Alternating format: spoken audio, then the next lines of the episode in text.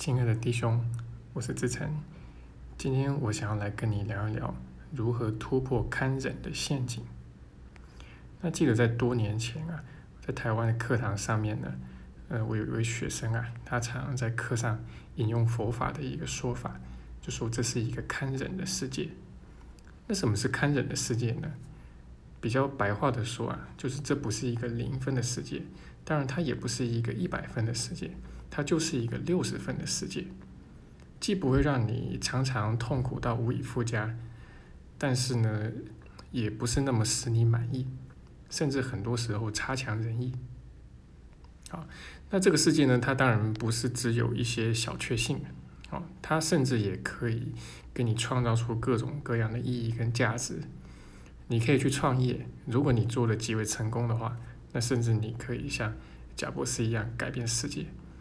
然后呢，你也可以去各种做各种功德啊，去捐献啊，去帮助很多很多的人。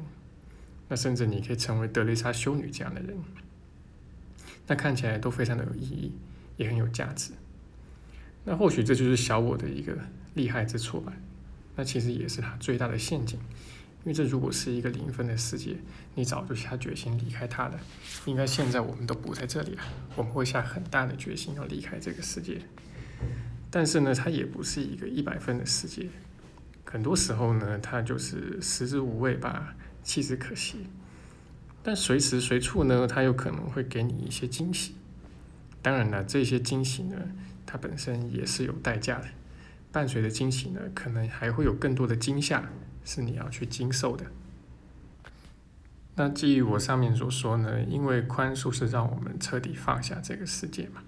世间的一切啊，包含我刚才所讲的那所有东西，所以呢，每一次的真宽恕啊，都好像是在拔河一样的那种感受啊。那这也可以解释为什么很多人呢学奇迹课程很难细水长流的坚持下去。虽然说很多人看到奇迹课程呢，他了解到他在讲什么，会知道这是需要学习一辈子的一个课程，尤其是里面所讲的这个宽恕的心法。但是真能够长期坚持下去的人却不是很多，很多人会半途而废，或者三心二意，或者是说，其一个人学了一阵子之后啊，那原本最初面临的那个难题、那个困难的情境就化解了。那化解之后呢，你就开始觉得这个世界没有那么的不堪忍啊，他可能就从三四十分呢提升到六十分，甚至七八十分。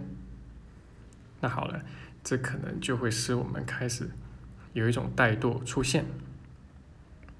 那你说这种中年危机啊，有没有什么特别的好的方法可以去应对呢？好，恐怕也很也很难，就是没有什么特殊的技巧去应对了。就是你要去认清我们上述讲到的这个情况，然后呢，要去自我提醒，就是会有这样的一个情况出现。因为很多人呢，都是因为碰到一些事情，然后这些事情让他们极度痛苦，极为不能接受，所以跑来学奇迹课程，而且在一开始可以学得很积极深入。但是要不了多久呢，这个情境改变了，然后你就觉得这个世界变得看人了，然后你的这个前进的动力呢就下降了，甚至呢你就把书也给丢在一边了。那么在奇迹课程的第二章正文呢，它有一段话极为著名，也很常被人引用。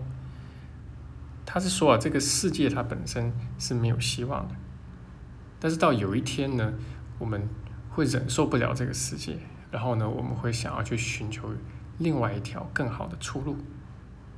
啊，那其实宽恕的关键就在这个地方。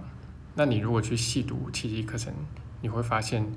他更多的可能不是跟你讲一堆光一堆爱，更多的可能是跟你讲到为什么这个世界没有希望。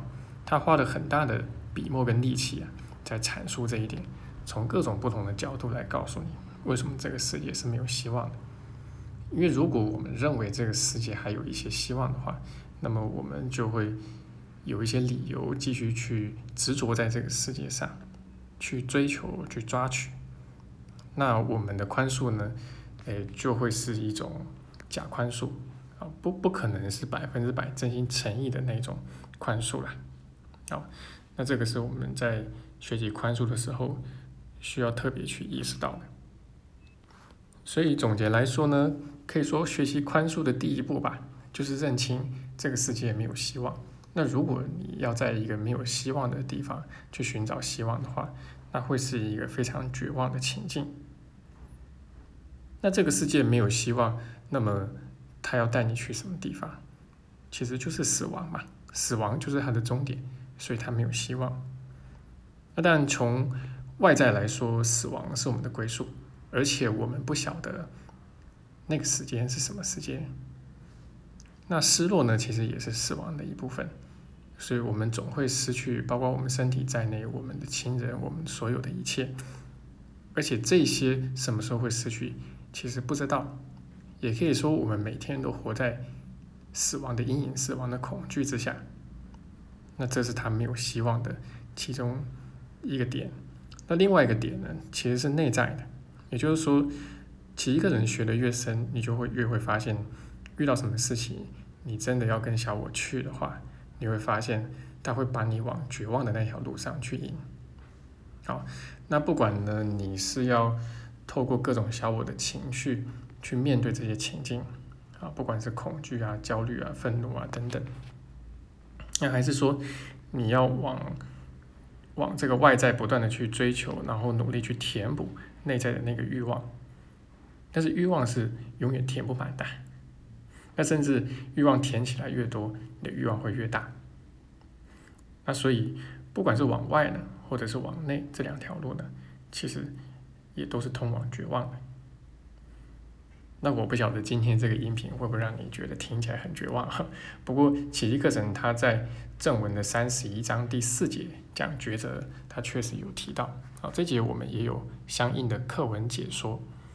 啊，就是说你要先能够走到一个。